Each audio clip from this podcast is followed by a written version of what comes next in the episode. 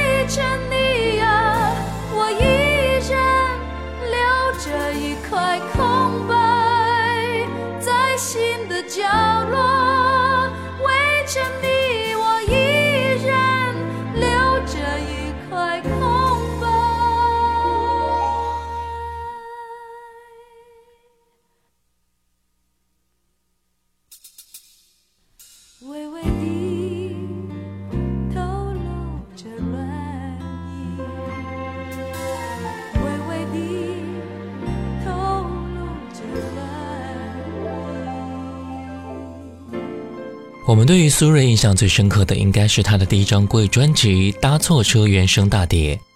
专辑无疑是苏芮名声最大的专辑，也是他被所有人知道的一张专辑。但是除了那张专辑之外，苏芮的其他的专辑好像并没有那么的出名。今天我们就来听到的是苏芮1984年的第二张个人专辑《蓦然回首》。这张《蓦然回首》专辑比《搭错车》的初试提升更加体现出苏芮的声音特质。专辑的概念性也是更加完整和统一了，所以有人说啊，其实比起其他的大热专辑，这才是最最本质的苏芮。你好，我是小弟，大写字母的 D。接下来听到专辑里面这首歌，是不是这样？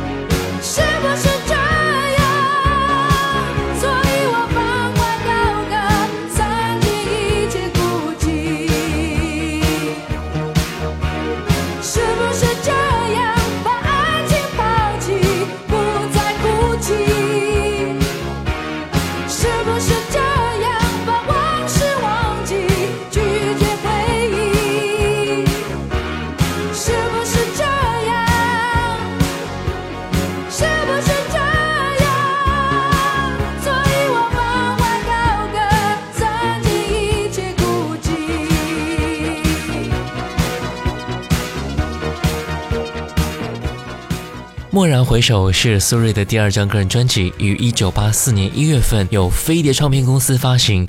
专辑共有九首歌组成，发行当周就横扫了台湾所有音乐排行榜。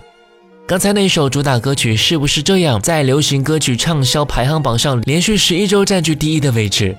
这首歌反映了李寿全对当时的流行脉络准确的把握，古典的骤起声当中为青春的孤寂放怀高歌。苏芮激越穿透的嗓音，甚至让这首情歌生出了一种悲壮的意味。接下来一首歌，我们再来听到的是来自专辑里面的《心痛的感觉》。是什么留住了我的眼泪？是天上的星星，还是霓虹灯？有次要和爱情说再见，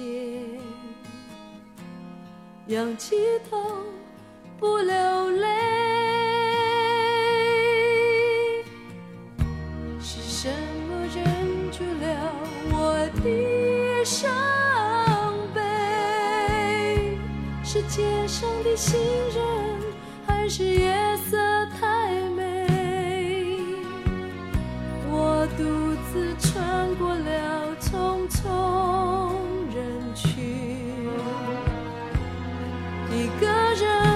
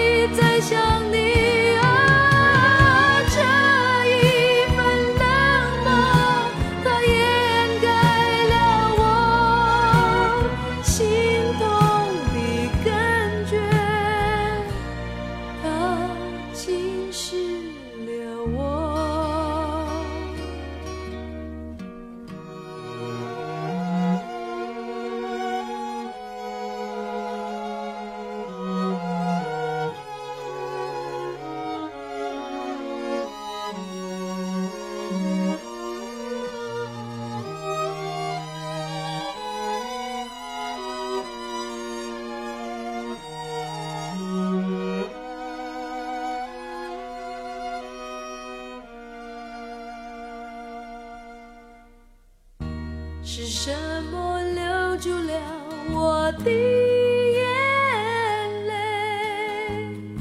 是天上的星星，还是霓虹灯？有一次要和爱情说再见，仰起头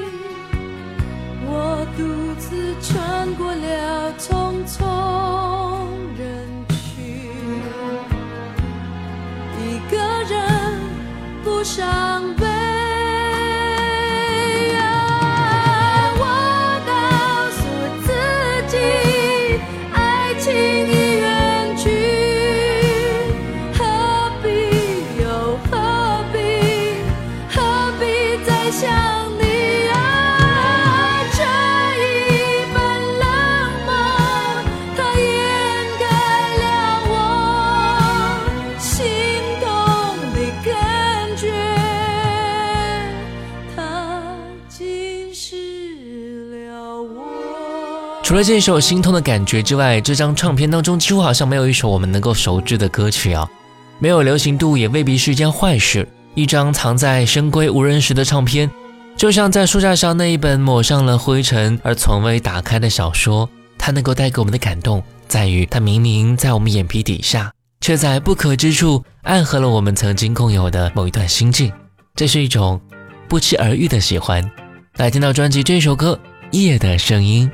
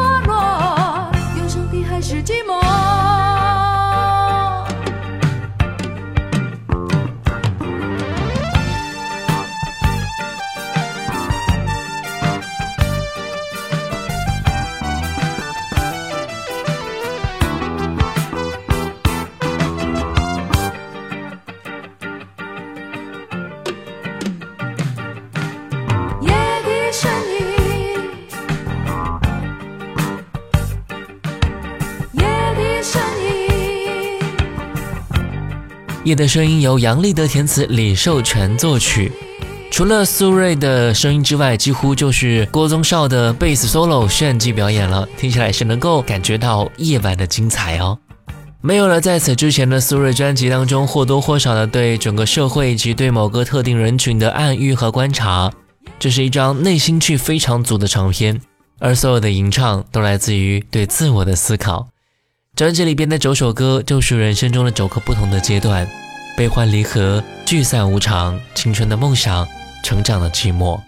每一个片段与片段之间，也许相连，也许是无关的吧。但重要的是，他们的确发生过，他们确乎在你回首一刹那，涌上了心头。只有我们自己是那些往事的唯一的旁观者。接下来听到这首歌吧，来自专辑的《也算是奇迹》。也算是奇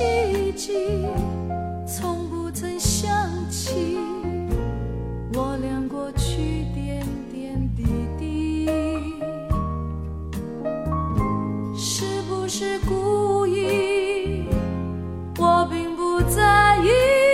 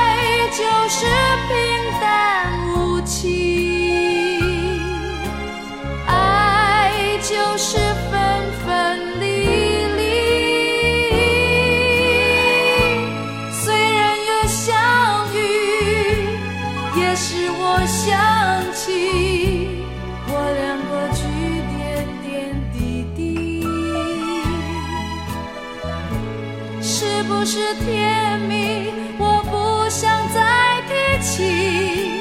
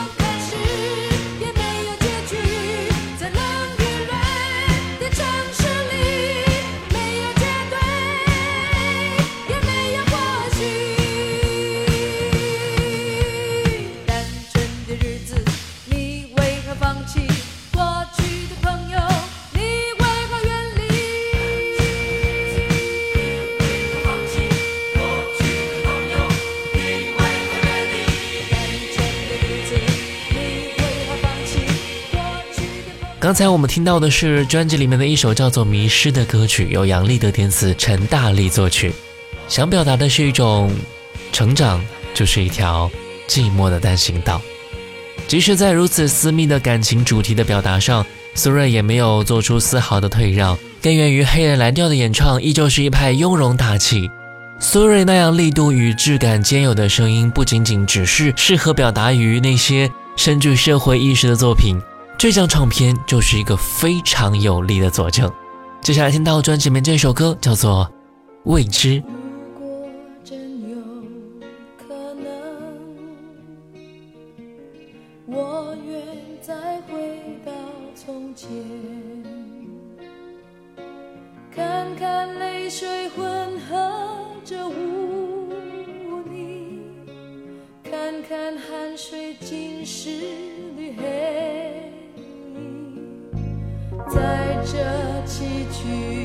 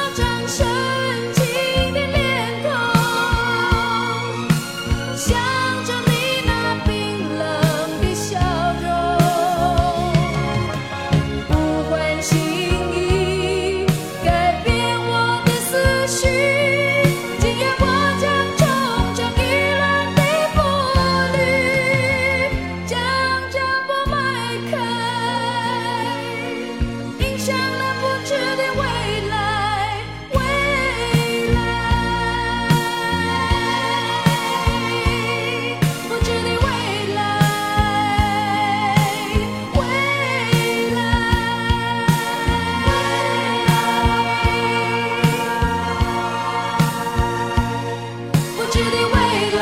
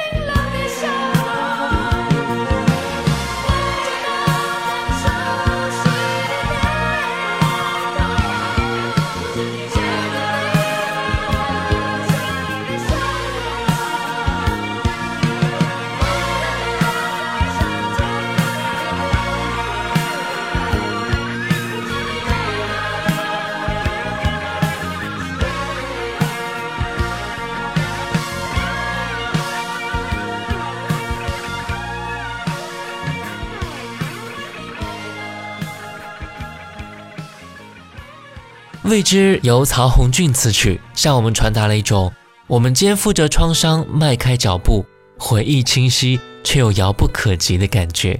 以现在的眼光来看，这张专辑当中通俗的流行摇滚曲式似乎是过于平常了点，但是在当年，它的确是那个时代的音乐先知们能拿得出手的最好的作品了。接下来听到专辑里面的《不回首》。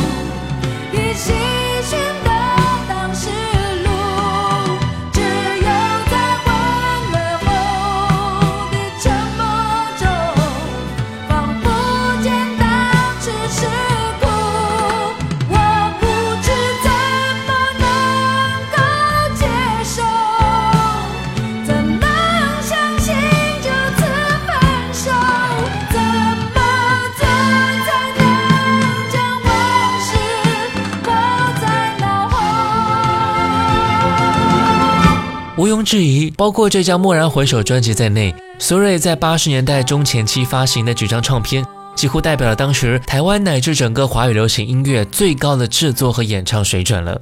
飞碟公司倾尽了旗下的全部精英，李寿全、梁宏志、陈志远、曹俊宏、杨立德等，一个当时能找到的差不多最精锐的创作团体。这是一种集体熔炉式的大汇合的经营和创建，传达的却是。最个体的私人心情体验，非常的丰富，非常的深沉。